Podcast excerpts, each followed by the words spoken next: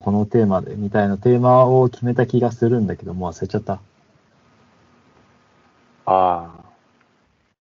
この前はなんか、家事の話しようかどうかみたいなこと言って。ああ、はいはいはい。俺がもうボロボロで何もできてないんじゃっていう。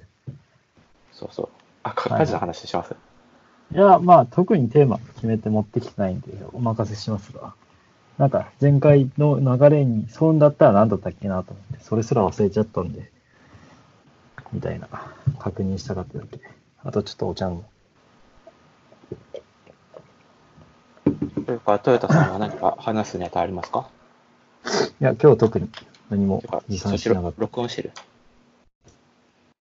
ああ、してますね。してる？さっき、さっき始めたばっかだけど、一応してはいて。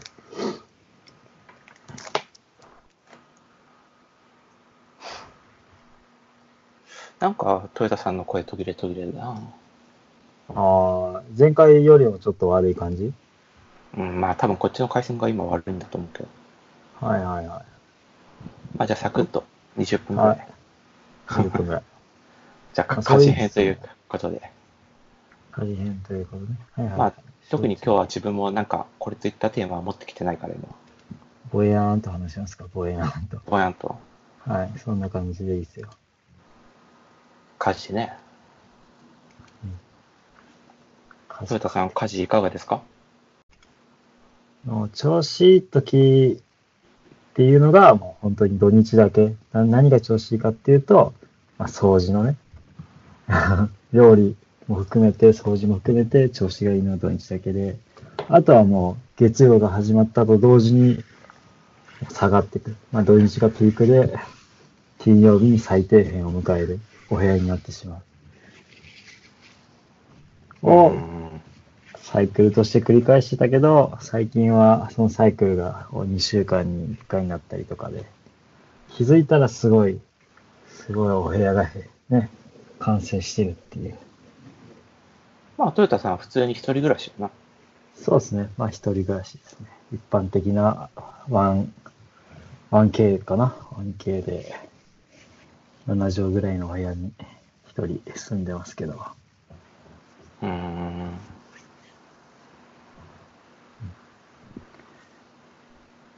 そうですね。ほ、ほ他には？他に？他にだってね、家事で話す話。うんなんか、やっぱしんどいのって水回りじゃんああ、はいはい。思うに。まあ、風呂場、洗面所、まあ、台所の流し、その3つが主に一人暮らしだと大きな水場になるけど、まあ、風呂掃除は、そう日日曜日か土曜日に1回風呂すれば十分。で、洗面所はなんか排水口が汚ねえな、くせえなと思った時に、パイプイニッシュの、あの、プロって書いてあるやつ、とりあえず流し込む。で、まあそこの二つはね、別になんか、これといって汚くならないし、まあ、一週間に一回掃除してれば、それなりに清潔感ある。一般的な、まあ一人だしね。ただね、やっぱ、台所がすごい、やっぱりね、もう3日放置するだけで、それこそ夏が近づいてくると、もう、水があるだけでカビがね、発生したりとか、小バエが発生したりするから、放置できないと分かってながらも、やっぱ仕事が疲れて帰ってきた時とか、頑張って料理したけど、最後洗い物を頑張れないみたいな。になって、それが、ね、3日、4日放置されるともう、目待ちに変わっちゃうというかね。あの家事の大変なところって、家事の大変なところってかね、やっぱ、なんだろうね、すぐ掃除しないとダメになるじゃん。部屋もそうだけど。あ最近、うん。なんか、疲れてんなと思っても掃除できないし、まあ、すぐ片付くって分かってるから逆に引き伸ばしちゃってる。ちょっとね、良くない環境が生まれつつあるんだけど、今日はでもまあ綺麗に片付けて、ちょっと、ちょっとね、心持ちいいんですけど、部屋がまあ汚い状態ですけど、物が散乱してて。どうすか？水の、水回りが一番しんどくないですかっていう。まあね。うんうん。そうね。うん。まあなんか、トヨタさんの話聞く感じだと、うん。なんか、一人暮らし始めて、まずオーソドックスに引っかかる、その、家事の壁を、ね、正面から今受け止めてるっていう感じだね。かわしきれてないし、かわそうと思わないし、なんかもう、イエーイって感じだね。うん。なんか普通に、その辺のことってもう数年もすれば慣れたりだとか、自分なりのうまいこなし方みたいなことが、まあなんか身につくみたいな感じだと思うんだけど、なんか豊田さうんん、一人暮らし1年、一年目みたいな話してるんだけど、大丈夫ですか？大丈夫ですよ。あでも、あの、なんだろうね。うん。あーって感じだね。うん。別にそんな、バイオハザード化はしてないんだけど、なんだろうね。うまいことやってねえなとは思なるほどね。う。うん。まあそれでもね、なんか全くうまくいってなくて、ゴミ屋敷になったりだとか、うん。なんかね、そういう破綻する感じではとりあえずなってないじゃん、豊田さん。そうだね。あの、いい感じにこう、アップダウンを繰り返してる。もう本当に土日ピークを迎えて、そのまま緩やかに金曜日7時に向かっていって、また土日で復活するみたいな。うんまあなんかこの、定期的な。この音声の会話、トヨタさんのやつ結構もうボロボロだから、もうサクッと俺の話しても、今日の収録切ろうかなって感じなんだけど、本当に。本当に。まあこれスカイプで録音してるから、はい。俺が聞こえてないだけで、録音自体は綺麗にされてるんじゃないかっていう期待はしてるんだけど、はいはいはいはい。そうそう、スカイプ側の録音はね。でもこの接続元の Bluetooth だからまあ悪かったらサクッと。はーい。トヨタさ普通に今ヘッドホンで喋ってるんでしょ？そうですね。ヘッドセットっていうの。まあ、ヘッドホンについてるマイクで喋ってるけど。まあ、じゃあ俺の話をすると、まあ俺こ、俺もまあ何？一人暮らしして、もう5、6年、6年目ぐらい？あだって、大体同じぐらい。うん。まあやっぱりなんか自分なりのなんか、ハックというか、こなし方みたいなやつがやっぱりあったりするかなっていう気はするんだけど、うん。ね、今スカイプの字字幕で、自分なりのファックっていう風に字幕が出てて、それは違うだろうっていう感じはするけど、まあ、自分なりのね、はいはい。あのはいはい。ハックはあるんだけど、はいはい。あのーえーっと、あの、トヨタさんには普通に話してたりするけどさ、なんとなくわかる。うん。うん。自分あの、ADHD っていう話はしたじゃん。はいはい。発達障害ね。はいはい。注意欠陥なんたら障害みたいなやつはいはいはい。なんとなくね。したじゃないですか。うんまあで、その ADHD でよくまあ言われるのがなんか、一つなんかやらなければいけないことをなんか抱えてたら、もう一気にパフォーマンス落ちるみたいな。はいはい。そうそう。なんか二つ同時にできないみたいなことってよく言われるじゃん。うん。でやっぱりなんか自分もなんか多分そそんな感じっぽい。うん。で、なんかその洗い物を押したりだとか、うん。洗濯物を回して干してとか、うん。畳んだり。うん。とかね、掃除したりだとか、うん。やっぱす、あの、あと、まあ、ゴミ捨て出したりだとか、うんうん。まあやっぱそういうのがやっぱりなんか、うん。改めて今思い返してみると、やっぱすごいストレスだったなっていう感じがしてて、うん。で、ここ1年ぐらいでガーッとなんか改善したんだけど、うん。あの、やってることが、基本的にはもうなんか、洗い物とかは全くしないようにしてて、とか、はいはい。あの、はいはい。箸も皿も、えーっと、フライパンも鍋もコップもパン？うんうん。スプーンもフォークもうん。基本使い捨てないの？ね。使い捨ての割り箸とか、い。はいはい。とかでやってるわけよ。はい。で、基本的には、えーっと、食材とかも、えーっと、包丁を使わないもの、まな板とか、うん。お肉とかも、まあ、豚バラ取ったりだとか、まあ、カットされてるやつ。とか、ひき肉とかね。はいはいはい。野菜とかも、キャベツとかだったら、まあなんか、手でもぎっていけたりするし、はいはいはい。はいはい。あと買った野菜とかね、買ったりしてて。はいはいはい。だから基本的に洗い物がない生活、ほとんど。はいはい。あとまあレンジで済むような形で、ね、やったりだとか、うんうん。それがやっぱりすごい自分にとって楽で、本当に。うん。うん。昔はなんかもうやっぱり洗い物しないといけないと思ったらなんかもう全然結局洗い物できなかったりだとかうん。なんかすごい自分のパフォーマンス落ちる感じがあったんだけど、うん。まあ、なんかその辺のいろいろね使い捨てのあれこれをいろいろやるようになってからはうん。結構気軽に自炊とかできるようになった感じかなはいはいはとかねあと、洗い物洗い物じゃないわ洗濯物で言うとうん基本的にはもう俺、もう洗濯はもうコインランドリーでもう全部済ませててい。はいはいはい。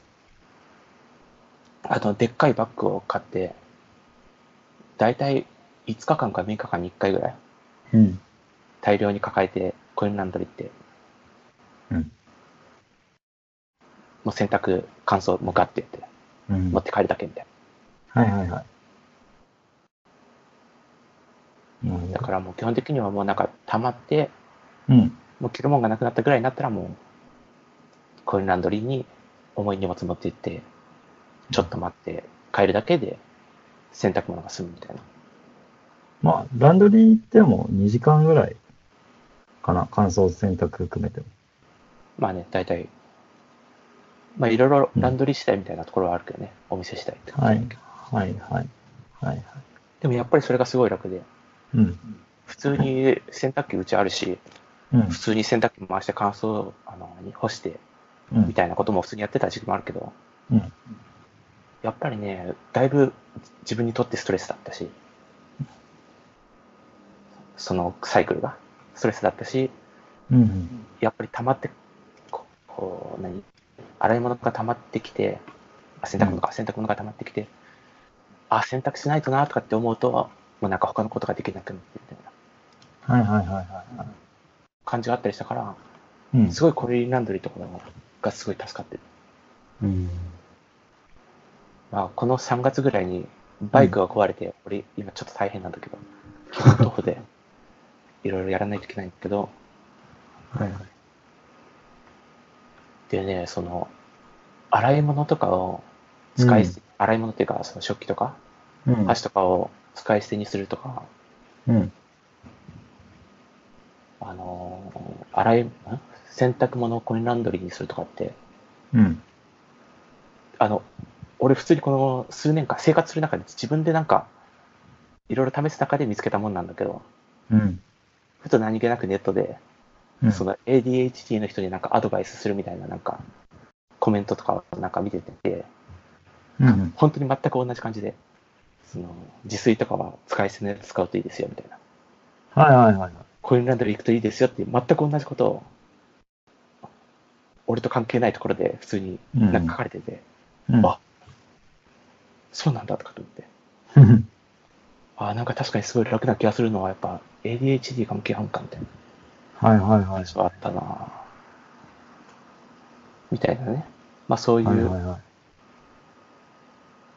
まあ、そういう感じで、洗い物うんとか、洗濯物はだいぶその辺でうまいこと言ってる、最近は。うーん。なるほどね。でちなみに、その水は、うん。の掃除？うん。は、まあ、基本バイオハザードって感じかな。なるほどね。まあまあ、そっちはうまくいってないってこと。なるほどね。うん。なるほど。まあまあまあ、でも個人的な、その身体的なストレスというか、まあ障害的なね、あの、プレッシャーから放たれるのはすごい楽かもしれないね。まあ何にせよやっぱり、こう、習慣づいてしまったら結構楽なのかなって。まあ、習慣づくまでのその過程がすごいストレスだったら、そういう工夫があって、いくのすごいいいですね。うーん。なるほどね。うん、いや、まあ、俺はさ、普通に、最初の頃は、普通に洗い物もしてたし、洗濯機回して乾燥、あの、干したりしてたけど、うん。なんか、トヨタさん全然なんか、自分なりの方法みたいなものがなさそうで、受けるって感じなんだけど。いや、単ちなみに純にね、うん。トヨタさん一人暮らし何年目？一一人暮らしは、あの、社会人になってからだから、まあ3年目か。あのーあルームシェアしてたのはちゃ、んと変わって、うん、うん。ルームシェアしてたの2年あるけど、大学生の時に。実際に一人になったのは3年目。うんまあ、ルームシェアの1.2年間か。を合わせたら5年目だけど。やっぱいつでもやっぱ水回りはストレスだなと。すぐきれいにできるんだけど。うん。水回りはね、確かになんか、うん、そうね。なんかね、なんかこれといいハックがない。ないね。綺麗にしたいんだけど、後回しにしちゃうところあるよなと思って。やあでも、水回りというか、うん水回りもそうだし、あうんと洗い物系で言うと、あの、使い捨て手袋。はいはいはい。俺もう基本的にもう洗い物とか、その水回りの掃除とか、うんあと紙のセット。うん紙のセットとか、あと、その、うん自分でもう最近は、あのセルフカラーなり、セルフブリーチとかってやってるんだけど、うんもうバリバリなんかもう、使い捨ての手袋でやってるわけよ。うん。超楽よ。むちゃくちゃ楽。うん。あの、いちいち手洗わなくてもいいし、そうだね。そうそうそう、洗い物するときの、あのなんか、手が汚れることのなんか、抵抗感みたいな、うん気遅れする感じもないからうん、すごい、うん、水場周りの掃除するときも、だいぶなんか気持ち的に楽になるよ。うん。うん。てか、使い捨て手袋とか使ってる？あのーなんだろう。その、三角コーナーみたいな、よ汚い生ゴミがたまるところには使ってるけど、今、使い捨て袋がビニール質の、要は滑るやつ使ってるから、で、100倍で使っちゃってるから、まだそれ切れてないわけよ。ビニールタイプじゃなくてなんだろうね。なんか滑らないやつあるじゃん。うん。あっちに変えたいんだけど。それぐらい。あ、でもなんか、その何？明らかに汚いところだけって感じ？そうだね。明らかに汚いとこだけだね。うん。え、洗い物するときはまだ素手でやってるの？俺ね、結構ね、手が乾燥しにくいのか、あのー結構そういうの大丈夫なんで、あんまストレスがないです、その辺は。紙セットするときは？紙セットするときは 素手だよ。紙セットさ、まあ、紙セットを手袋でやってるやつってほとんどいないと思うけど、うん。あの、俺はもう基本紙セットするとき手袋でやってるけどさ、うん。超楽よ。普通に、まあまあいい感じになるし。なんか前、この間、その、まあ、この前か、泊まりに来たときに、その手袋で紙セットしてるの見て、俺も一回やったけど、まあ確かに。あの、ワックスのベタベタって意外と手、その、取れた感じないもんね。そうそうそう、あれ、普通にね、うんセットした後、うん落とすの大変だし、うん。え？あれは確かに。一回試して、試して、うんいい感触は得たけど、特に習慣化はされなかったってこと？だ。そうだね、習慣化してないね。あ、そう。うん俺とかもう、ね、こうずっと本当なんか、うん。使い捨て手袋で髪セットしてるけど、それこそその、うん。セルフブリーチ、セルフカラーしてるけどさ、うん。まあ、普通はさ、ああいうのって、串みたいなやつでグワーってやるじゃん。あの、クリームみたいなやつを。はいはいセルフブリー。チとかセルフカラーの。カラー剤とか。入ってなかったっけ、そういうのいや、まあそういうのがあるけど、が。うん。あの、なんかもうそれさえも俺めんどくさくなってきて、うん。俺もう、あの、セルフカラー、カラー剤とか、カラー剤とオキシ剤を混ぜ混ぜて、あの、クリーム状にしたやつを、うん。使い捨て手袋のあの、手袋でもうそのまますくって、はいはいはい。手ぐしで俺頭に、うわーってやってるのあまあまあ、いいと思うよ。で、いや、それでやったらなんかやっぱ、なんかその、あ、あらが出るというか、あ汚い感じになるかなと思ったら、そうそう、ムラが出るかなと思ったんだけど、うん。なんか普通にブリーチもカラーも、なんかうん別にそんなムラが出る感じでもなくて、うん。なんか普通に十分綺麗に染まる感じで。うん。で、やっぱりその手口でやった方が明らかにやっぱり楽。うん。すごい楽だし、うん。櫛でやるとね、後ろの方がめんどくさかったりするのよ。よくわかんないしな、感覚が。後ろ。よくわからん、よくわからんし。ああ。手の方がなんとなくというか、しっかりわかるわかるから。うん。だから、俺もう使い捨て手袋最高って感じなんだけど。あのさ、使い捨て手袋の一個気になるところがあって、その山下が使ってるやつがどうなのかわかんないんだけど、中、まず滑るタイプか滑らないタイプか、いや、要は安いかやっちゃ安くないかみたいな。伸びるビニールタイプなのか、ペラペラのなんか 100均で売ってるビニールなのかっていうのは、普通に、何、滑らないタイプ。あの、要は、あ、でもどっちもビン、ん？あの、なんだっけ、なナイロンっぽい、なんか2種類ぐらいあるよな。そうナイロンとビニールっぽいやつか。ビニールっぽいやつ。そう、俺は今100均で買ってきてる、あるとするならなんか100枚入り100円のビニールなんだけど。いや、俺、なんか、その、うん。そのね、2、3種類あるけどさ、その素材で。うん。うん。なんか別に、なんか取り立て変わらないなっていう感じはするの。なんか試してみて。そうそうそう。うん。そのセットするときも、、うん。カラーするときも、基本的には、あの、直接触るわけじゃなくて、手袋いっぱいにそのクリームとか塗りたくってやるわけじゃん。うん、まあね。そうそうそう。っていうのがあるから、なんかあんまり変わらない気がする。なんか、ビニールはまだその密着感あるというか、そのサイズ感というかピチッとするイメージあるけど、ナイロンの方ってさ、ふわふわしてるというか、密着感があんまないから、うん。別に、で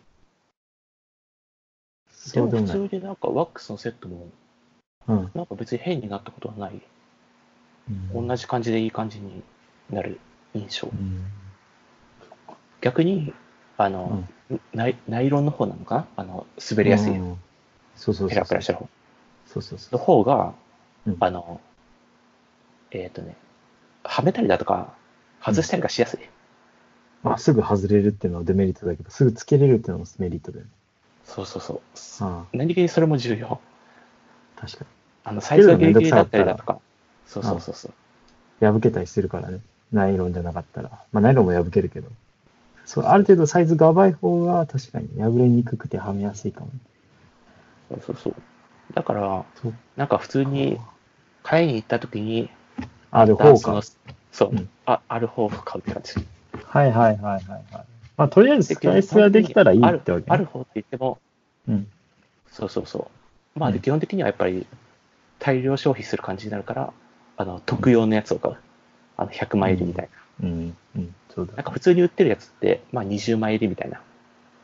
まあ、下手したらね、5枚とかね。うん。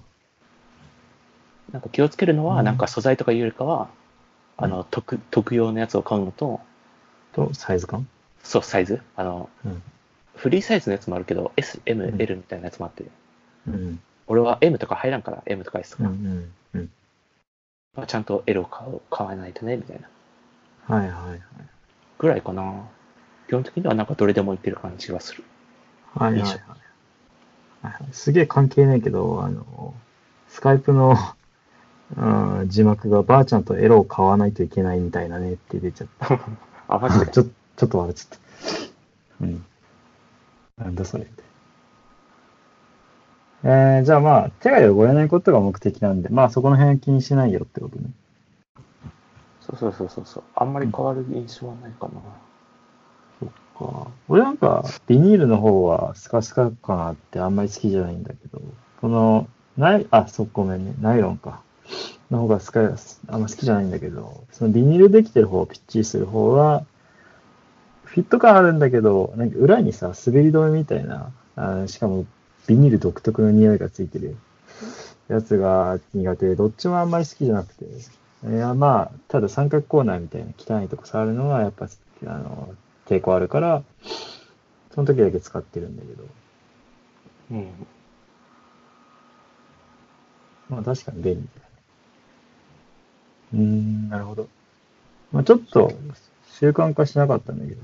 まあ確かにいいライフハックなのかな。超楽よ。うん。俺一個それすげえこそ、使い捨て手袋でセルフカラー、うん。なんでうん。いや、なんでもない。えなんでもない、なんでもない。トヨタさんはなんかないんですか？ライフハック的な？まあ自分はそういえば、自分なりの方法としてこういうのあるな、みたいな。なんか、ない、ないっていうかね、あんまやっぱ社会人になって、なってかな、その職場が遠くなってからは、やっぱり家にいる時間が土日ぐらいしか長くなくて、快適にしたいと思うんですけど、もう部屋がおしゃれであればいいなと思って、その辺ね、頭回ってなくて、とりあえず土日になんとかしちゃえばいいかってって、その嫌なルーティーンを繰り返してる。まあ、ストレス、ね、やっぱああ食い終わった後とか時間も遅くなってさ、早く寝たいから、その前にしちゃって、風呂出たりしたらもう0時とか回ってるわけじゃん。そしたら明日仕事早いから寝ようってなるから、その溜まっていっちゃう。一個溜めていくと、まあどんどんどんどん積み重なっていくわけじゃん。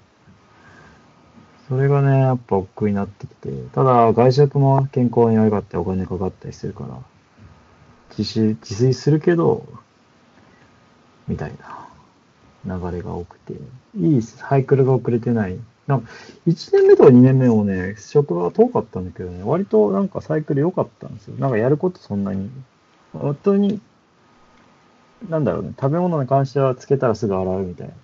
で、風呂も入った瞬間に、その、出る前に風呂掃除するとかやってたんだけど、一回やんなくなるとね、もうやんないんだよね、めんどくさくなっちゃって。で、3年目、大いに交代しててる。していって。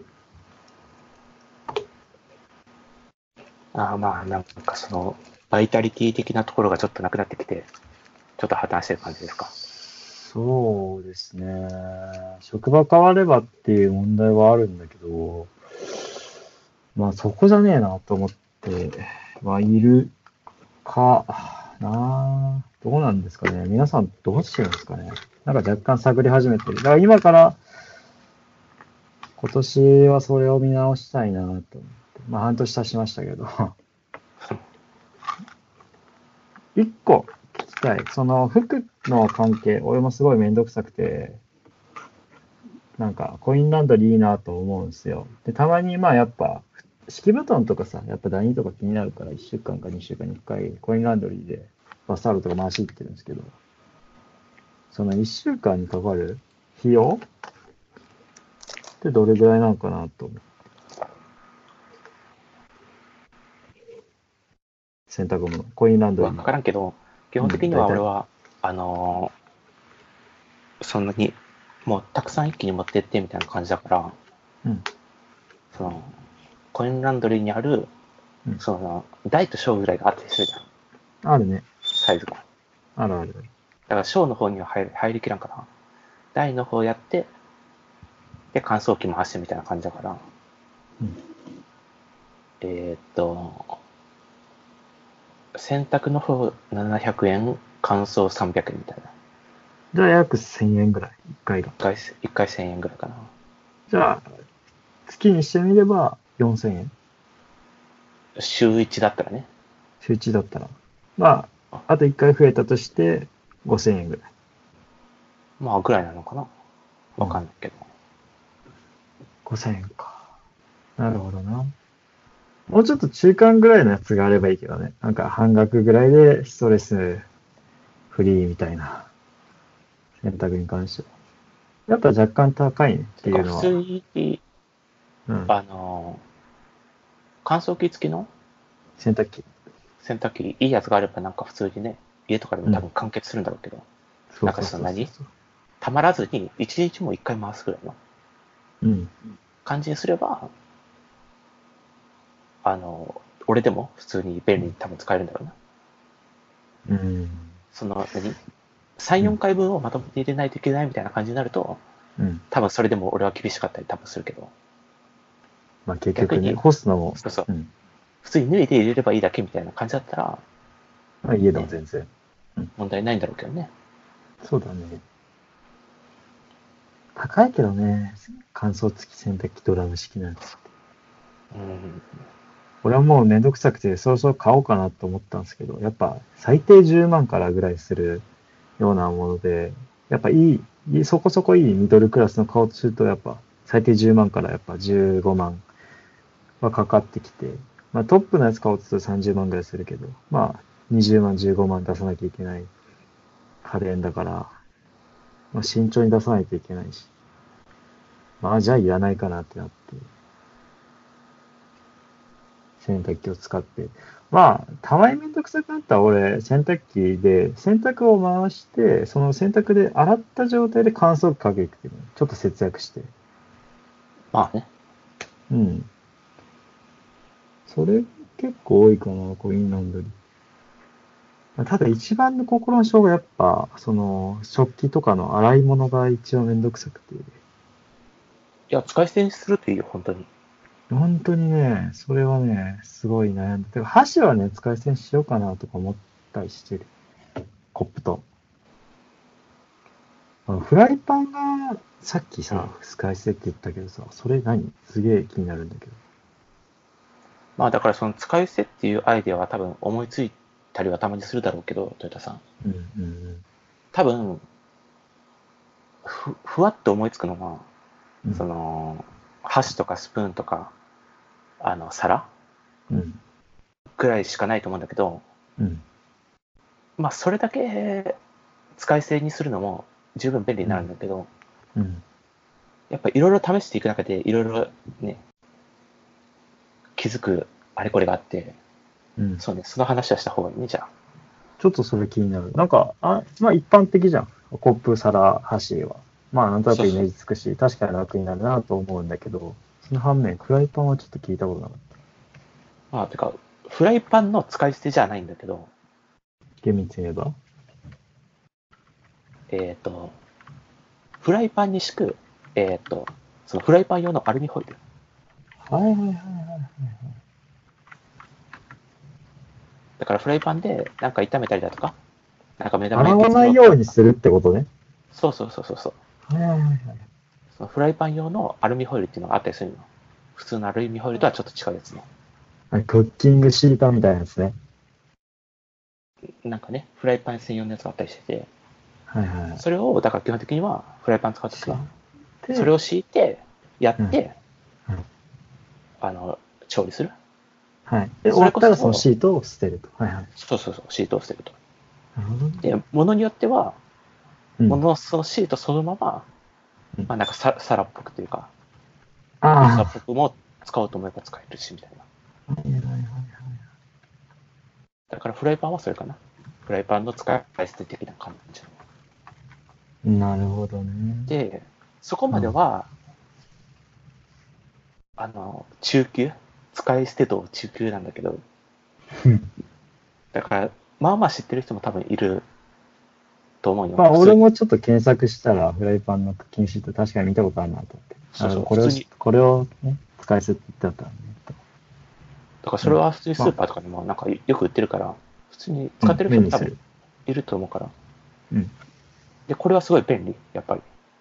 うん。目玉焼きとかも、なんかそういうちょっとした、少し火通したいみたいなはい、時とかでも、あの、油とか引かなくていいから全然。そうだね。これがそもそもテフロンっぽくなって、テフロンフライパンの上にテフロンを引いてるみたいな。そうそうそうそうそう。うん。だからこれはすごい、で一応気をつけて方がいいかなっていうのは、うんなんか普通にしっかり肉焼いて、その後野菜入れて、で、麻婆豆腐のあのソース入れはい、はい、はい。ちょっとしっかりやると、あの、うっすら下から染み出るああ、だろうね。油みたいなのが、うん。みたいなことがあるから、あの、なんかちょっとしっかりやるときは、うん。そういう、やるときはうん、2枚重ねをやる。なるほど。そうそうそう。そのフライパンちょっと厚くするがあるやつをはいは2枚にやるっていう風にしないといけない。はいはい。でもそれやればもう完全にもう問題なし。染み染み出しても、別にフライパンが汚れるわけじゃないから。なるほど。はいはいはい。これはおすすめよ。普通にトヨタさんもすぐにできる。そうだしね。あと、普通に油引かなくて料理できるからヘルシーでもあるよね。普通の、普通の使い方っていうのかわかんないけど、多分それ、油カットするためのクッキングシートだと思うんで、いろいろ。いいと思います、ね。別に油カットが目的では全然ないとは思う。うんあ、本当？これそういうものだと思ってたけどな、俺。いや、普通にもう調理するための、楽にするためのアイテムだと思う。あ、そうなの？なんか魚焼いたりするのなの。あ、そう、魚魚焼くのにも全然いいよ。要はなんか、テフロン？ね。テフテフロンじゃないフライパンに対して、これふ引いてやるとこびりつかないよ、みたいな商品だと思ってたけど、あ、でも確かにね。あ汚さず後片付け簡単って書いてあるね。はいはいはい。了解了解。中級編は、あなんとなく、あ 理解した。うん。で、ここ最近気づいた上級編？上級編、はい。気になりますが。あのね、うん。えーアルミ鍋。アルミホイル鍋。あのー、うどんとかよくスーパーで売ってあるあの感じのやつ。そうそうそうそうそう。はいはいはい。あれね。あれをちゃんと個別で売ってたりするわけよ。あれ単体用ってこと？そうそうそう。で、昔からなんとなくそれを探してたけど、普通にもうスーパーとか売ってなくて、なんか、そうだね。はい。あの、ホームセンターとか行けば、キャンプ用品とかにあったりするかなとかって思ってたけど、うん。うん置いてなかったりしてて、あ、じゃあもうないのかって思ってたんだけど、うん。最近なんか改めて探してみたら、あの、普通に Amazon にあって、はいはいはい。リンクが飛んできましたね。そうそうそう。はいはいはい。これこれね。えー本当に。で、これを買って。うんうん。これ買ってみたんだけど、うんすごい、やっぱり。ああ。鍋とか食いたいとき、フライパンだとあれじゃこぼれちゃうもんね。とかになるし、うんその、沸騰させたりだとかできないじゃん。フライパンだと。うんそうだね。これとか、やっぱ、ラーメンとか作るのにすごい、袋、はいはいはい。はいはい、乾麺をね、茹でて。そうそうそうそうそう。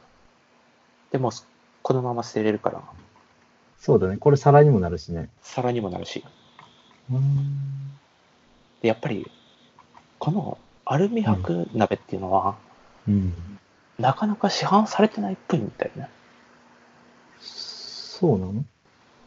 なくない？ホームセンターにもないし、スーパーにもないし。うん。そうそうそう。まあ、意識して見てないけど、まあ、探したらいそうだけど、でも探したらなかったね。そうそう、俺俺の探した範囲ではなくて、うん。で、なんか Amazon とかでもなんかほとんどなくて、なんか、その、ちゃんとした感じの、うん。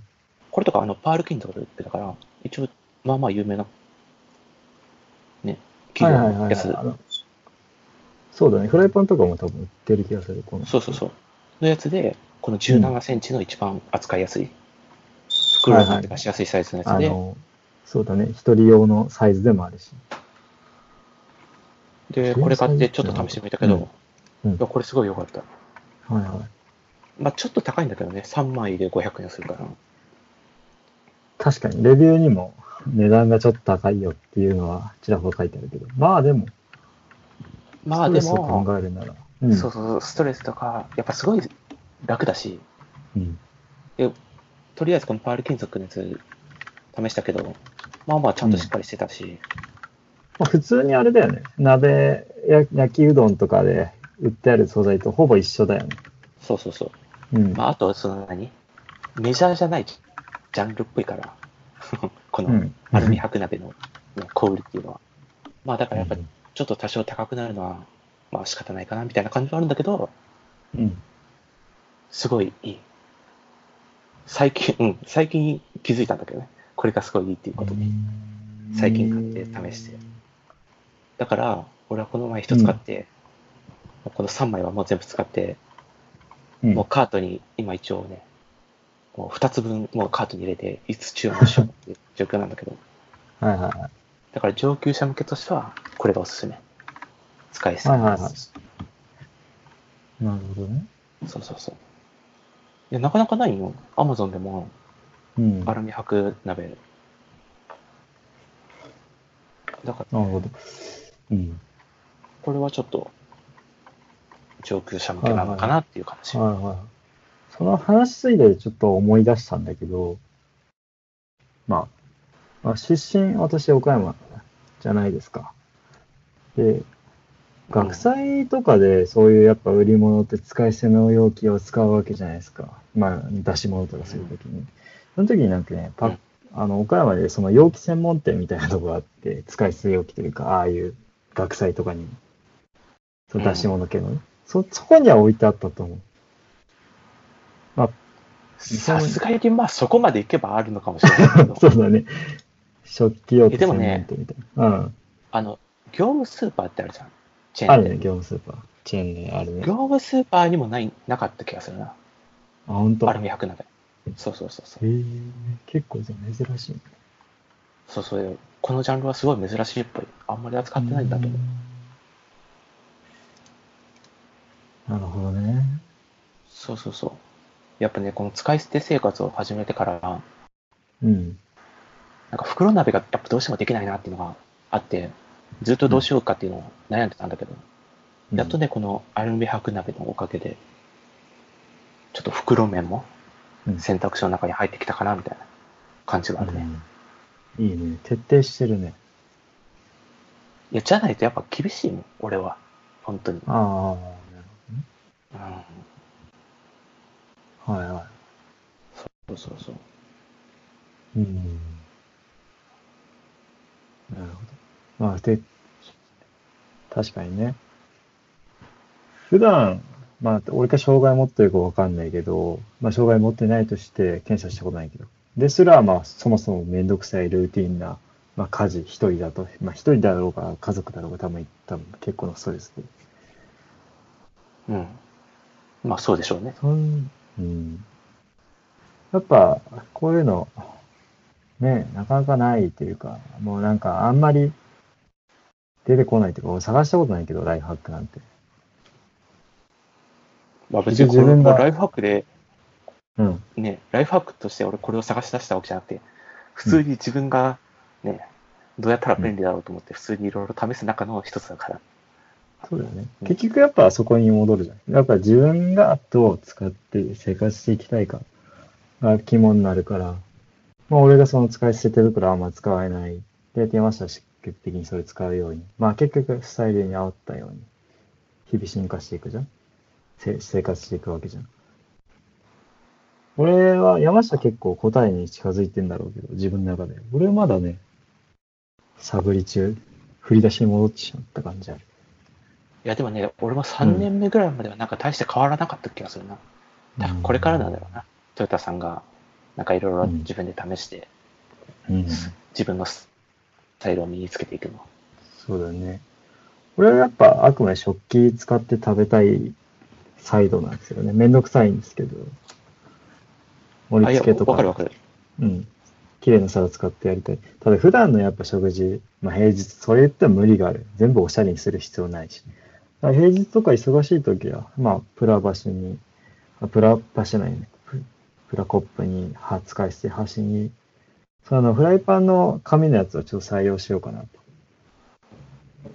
うん。まあ思いますね。食べる時のやつがちゃんとした皿がいいとかっていうのは俺も全然わかるんだけど、うん。皿は、その、しっかりしたやつを使うとして、うん箸とかは、あの、うんた竹の使い捨て箸うん。にすると、あの、使い捨て感が少なくていいよ。ああ。確かに。竹素材に。そうそうそう。ああ、はいはい。だから俺もコンビニ行ったら、はいはいはい。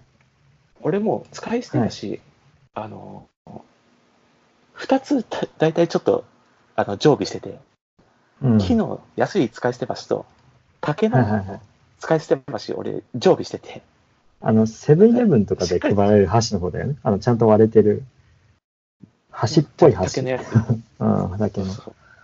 なんかちゃんとした気分があるときに、うん。なんか食べるときは、あの、竹の使い捨て箸を使う。うん。で、料理するときのあの箸とか、なんかもう適当にちょっとブワって食べるときの箸は、あの木の安い使い捨ての箸を使うっていう感じ。はいはい。割り箸ってやつだね。うんそうそうそう。うん。確かにねまあ。す皿に関して言うと、まあさすがにちょっとそこは、なんか、どうにもできない感じはあるけど、まあ確かに。まあ箸はね、そその辺でちょっとなんとかなるかなっていう感じはある。うん。洗うのめんどくさいし、箸って結構汚れつくから、やっぱ一番。使い捨ての方がすごい楽だね。皿はやっぱ洗える分の面積も広いし、汚れてもすぐ落とせる、まあ、時期だったりするから、まだ楽なんだけど。フライパンとやっぱ箸が、うん。うん。フライパンと、まあ箸は、使い捨てでいけばいいんじゃないかなっていう。うん。なんかどこでも置いてるし、お店で。っそうだね。そうだね。ていう感じかな。うん、まあその、今こう一通りん。話して思うけど、うん。なんかわざわざ個人がこんなことをしなければならないのかみたいな感じはあるよな。2019年。まあね。いやな、なんか、ね、本当はなんか生活様式とかもっと変わっていくべき、じゃない？でもまあもう変わる時が来てるんじゃない？逆に言えば。生活水準がどんどん上がっていくわけじゃん。うん。ね20年後、40年後、どういうね、うん。生活様式というか生活スタイルがうん。どうなるかわからんけど、うん。絶対今のままじゃダメで、ねうん。こんないちいち水回りのね、掃除をどうするかなんか、うん悩むのって多分まあ間違ってる話だと思うんだよ。まあね。っていう話でね、20年後またお会いしましょうみたいな感じで答え合わせとして、エピソード締めますかね。まあね。ちょっと、まあえ、うん。テクノロジー触れてないけど、で、機械があるんじゃいいんだね。ほら。乾燥機というか、まあ、ドラム式乾燥機の話はあれだけど、ああいうものに関しても、言ったら、食洗機があるんじいや、それこそさ、その。うん。うん。その乾燥機とか今、トヨタさんなんか言ってるけどさ、うん。なんか、それってあくまでその何うん。ここ2、30年、50年間の生活様式でめんどくさかったことが楽になるっていう話じゃん。うん。生活様式のままで、生活スタイルのままで。うん。俺が言ってるのは、なんかそれ自体がもうそもそも間違ってるんじゃないかみたいな感じ。根本がってこと？そうそうそう。なんか一人暮らしして、その一人で、その家の家事全部やってみたいな。多分なんかそういうのが変わっていくんだろうなみたいな。ああ。なるほどね。だってもう結婚なんかほとんど誰もしてないし、もうお年寄りばっかだし、子供も産まないし、うん絶対もう単純にこのままだと、そもそも破綻するっていう感じ。うん。そのみんなの連連齢感とか価値観がアップデートして、多様性が許容されるみたいな感じではなくて、単純に破綻していくから、に。うん。その破綻に合わせてどうしても変えないといけないみたいな感じになっていくと思うんよ。10年後、20年後。はいはいはい。それこそ、老人ホームみたいに、普通に20歳、30歳が、老人ホーム的な感じで、一つの、何住宅を持つみたいな。うん。なんかそのね、イケイケのなんか意識高いシェアハウスとかなんかそういう感じではなくて、普通に落ち着いた老人ホームのイメージでってことでいいんだよ。そ集合その実利的に、はいはいはいはい。もう実利に基づいて、実用的な、みたいな感じとかうん。になっていくんじゃないかな、みたいな感じはある。うん。それこそさ、うん子供もいねえし、ねなんか、同性婚どうこうみたいなところもあるわけじゃん。うん。同性愛を許容しようみたいな。まあまあ、そうだね。そ、それはそれでわかるんだけど、うん。なんかもう、結婚じとかっていうもう概念自体もそもそもなんか、時代と適してないんじゃないみたいな感じもするわけよ。うん。からするとね。うん。なんかその辺もね、変わっていって、20年後、か家事というものはどうなっていくかわからんけど、うん。なんかそういうことを考えてね、トヨタさんも家事を頑張ってください。そうだね。なんか全くピントは来てないっぽいけど、ピントは来てないっていうか、うん、今言っても、なんだろうね、夢物語になっちゃうんで、まあ甘口の様かなと思って聞いてましたけど。いい、うんいい方に向けばいいね。とりあえず、いろいろと本当に。老人のサービスだけじゃなくて、こういう若い世代の一人暮らしを支えるような、賃金だけじゃなくてね、なんかそういうのがあればいいと思いますね、確かに。ゆとりがね、もっとできるような社会ができれば。いや、やっぱ、うん、社会人になって思うけど、多分大半の人が多分、俺とあんま変わんないと思うんだよね。そこそこ平凡な、給料をもらって平凡な会社について、まあ一日を繰り返して。東京住んでる分、地方住んでても、やっぱ車通勤とか遠い場所で1時間かけたりとか、東京だと1時間平均とか言われたり当たり前だって言われるらしくて、まあ俺はそんなことないと思ってたんだけど。だからまあまあ俺も平均のとこに入ってんだけど、みんな結構多分ストレスだと思うんだよね。日々の生活は。会社でもストレスあると思うけど。うまいことこなしてんだろうなと思って。うん。それがどんどん良くなっていくのはいいと思うんで、確かにね、若い人がどんどん活気がいいような、じじいになっても本当に若いやつとため張れるような大人になっていきたいんだけど、ため張れるというか、楽しくした会話できるような。うん。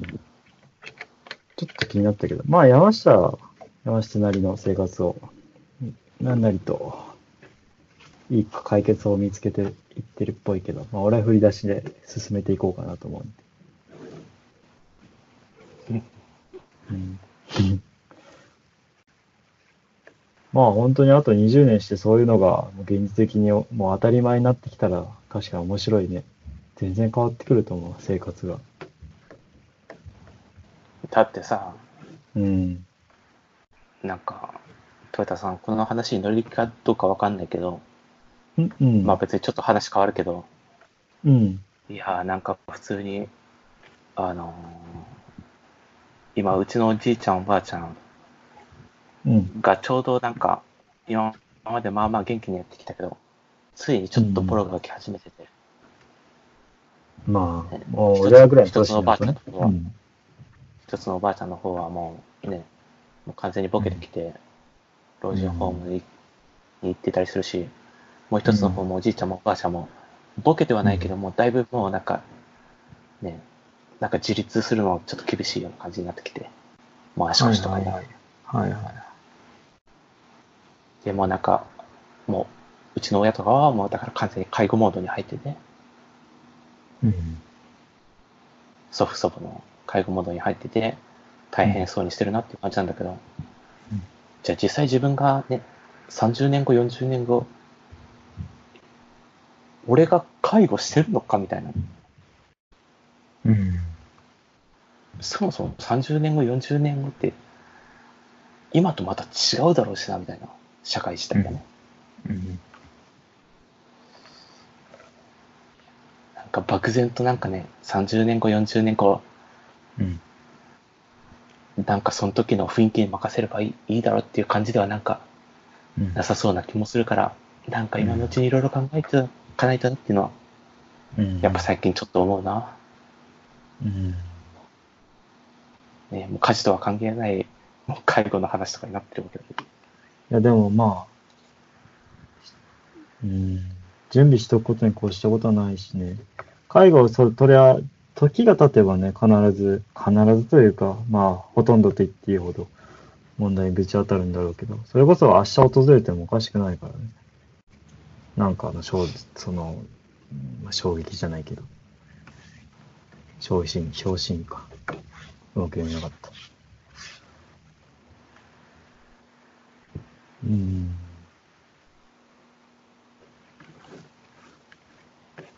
ね、なんかさ、はい。俺はその、この使い捨てとかでうまくいってるよっていう話だけど、とかね、うんいろいろなんかうん工夫してうんうまくいってるよとかって思うけど、なんか全然それでさ、なんか、うん。そのなんだろう、ママウンティング取ってるというか、なんか優越感的なやつはもうなんか全然なくて、うんうん。言いたいことわかるいやー、分かってるよ、そりゃこういうのライフハックしてうまくいってるよみたいな。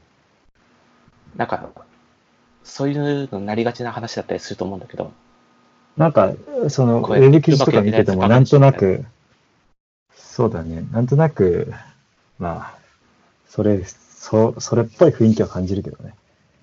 その、俺はなんかェブ記事とか見ててね。うん。そうそうそう。でも、俺とかもう本当に全然そういうのがなくて、なんかとりあえず本当に目の前の問題を、とりあえずうまくいくようにちょっとやってて、今この使い捨てのやつでうまくいってるっていう話であって、うんなんかね、単純にこれでいいのかって言ったら全然いいとは思わないし、その将来的な話で言うまあ、そうだね、結局。っていうのもあるしね。うん。うん。まあだからトヨタさんもね、まあいろいろ頑張ってくださいよ。投げやありだけど。そうですね。や、そうだよね。結局でも、山下の回答も一次回答でしかなくて、まあ、今後考えていくんだったら、それこそ、まあ、いろいろ、まあ、いろいろな面で考えなきゃいけなくて、今の社会だと。難しいものがあるから、やっぱそれも考えた上で、なんだろうな一人暮らしってコスパ悪いなと、思うけどななんかないよね。他に別にそういうサービスみたいなの。まあ探しはあるんだろうけど、ようみたいな。そもそもそういう、そういうサービスでっていう考え方自体がもう、そもそも間違ってる感じはあるな。そう。はいはいはいはい。うん。なんかさなるほ、どその東京のやつとか、うん。そのなんだろう、イケイケなそういうちょっとマウンティング取りたがるやつ。そのうん生活のあれこれを書いてうんライフハックだとか、とかっていうやつうんで最近なんか、最近は Uber Eats があるからみたいなとか、ああ。はいはい。とかなんかもうお金とかも、うんあ、のー何？キャッシュフリー？電子マネーとかでいけるとか、キャッシュレス。はいはいはい。なんかそういうので、なんか、マウンティング取りたがる人みたいなやつをネットで散見するけど、うん。なんかそういうのもなんか普通にもうなんかそもそもの前提というか、あれこれが間違ってるよなっていう感じはあって、うん。なんかサービス動向っていうか、サービスでね、なんか動向とか、なんかそういうので単純に便利になるからそれがすごいいいみたいな考え方でそうやってるけど、なんかそれもなんか違うんだよなみたいな感じはあってね、うん。なかなか厳しいものがあるなみたいな。うん。確かに。うん。確かにね。まあでもネガティブなことばっかじゃなくて、単純に一人暮らしして楽しいっちゃ楽しいよ。そういう問題にぶち当たるのも、一つの一人暮らしの醍醐味じゃないかな。全然俺は別になんか昔の方が、う。うんん、全然なんか俺昔の方が良かったみたいなことを言うつもりは全くないし、何あのなんかこういう流れになった時、うんそのなんか大家族がいいとか、昔の家族がいいとか、なんかそういうふうに、そういうふうな流れに持っていく人もいいたりするけど、はあはあ。別に俺は全然全くそうは思わないし、うん。普通に今は今ですごい良くなってる部分もたくさんあるしね、それは。うん。楽しいです単純にね、そういうのね。うん。そうそう、すごい良くなってる中で、うんまあいろいろ普通に環境自体が変わってるから、うんそれに合わせてね、なんかその生活様式的なところも、うん価値観的なところも、社会もうん変わっていかないといけないんだろうけど、なんかそこが変わっていってないなみたいなところがあるんだよね。うん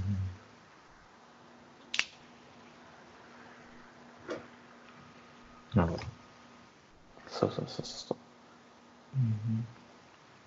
そういう意味だと、まあね、なんかね、うんトヨタさんとはね、またまあ10年後、20年後ぐらいは、まあ、どれぐらい関わってるかは知らないけど、まあこういうふうに雑談ぐらいはね、なんかしてそうな気がするから、するような気もするような。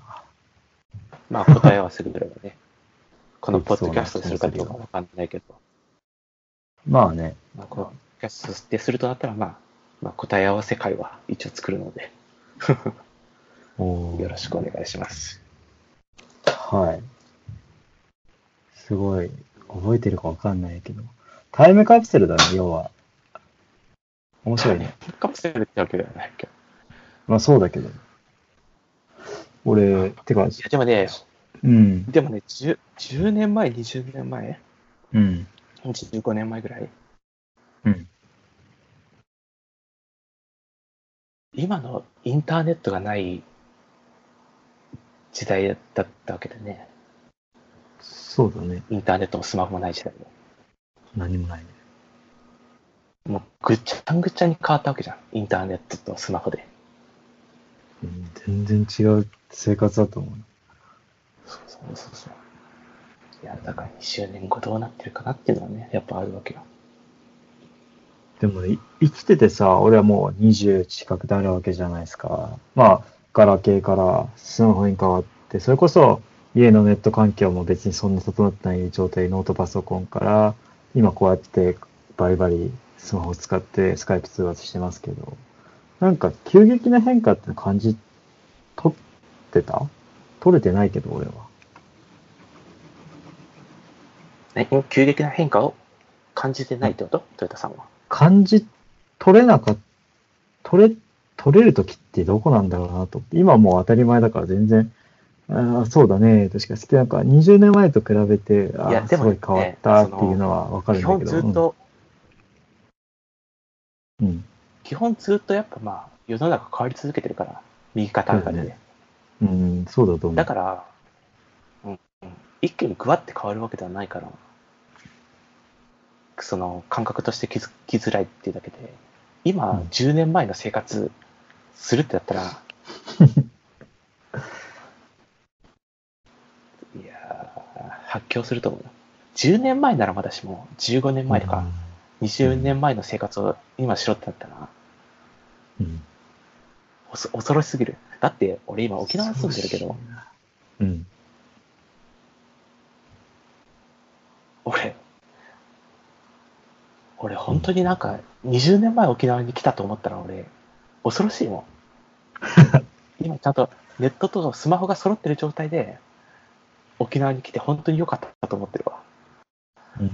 本当に。ネットとスマホがない沖縄とか俺多分もう、全く俺人格変わってたと思う。人格とか、その人生設計的なところとか、性格みたいなところが。はいはいはい。そうそう。そっか。そうだよな。そうそうそう。うん。なるほどね。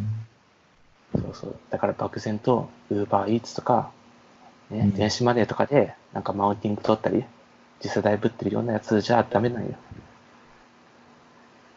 ちゃんと15年後をね、見据えた感じでね、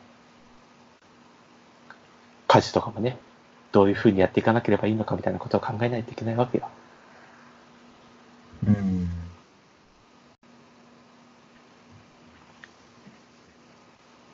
うん。なるほど。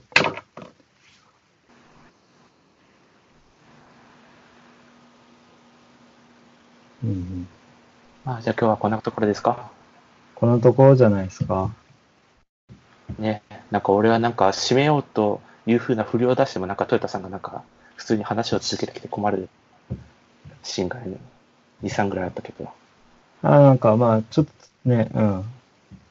ちょっと言いたいことがあったけど、なんか、うん、切り返せなかったんで、ああ、伸ばしちゃった。失礼。別にそう、テーマ決めてなかったからね。うん。じゃあまあ今日は以上ってところで、結局普通にもう1時間近く話したけど。そうですね。まあ、な、ななんかそんな感じになりましたね。なんかね、ちょこちょこね、トヨタさんの音声もボロボロだったんだけど、はい。スカイプの録音はうまくいってるかな？どうかな？わかんない。ちょっと確認、あと、それ申し訳ない。まあこれもそ普通にその2、3日くらいに上げときます。おい、はい。じゃあ、いちょっと一回録音停止。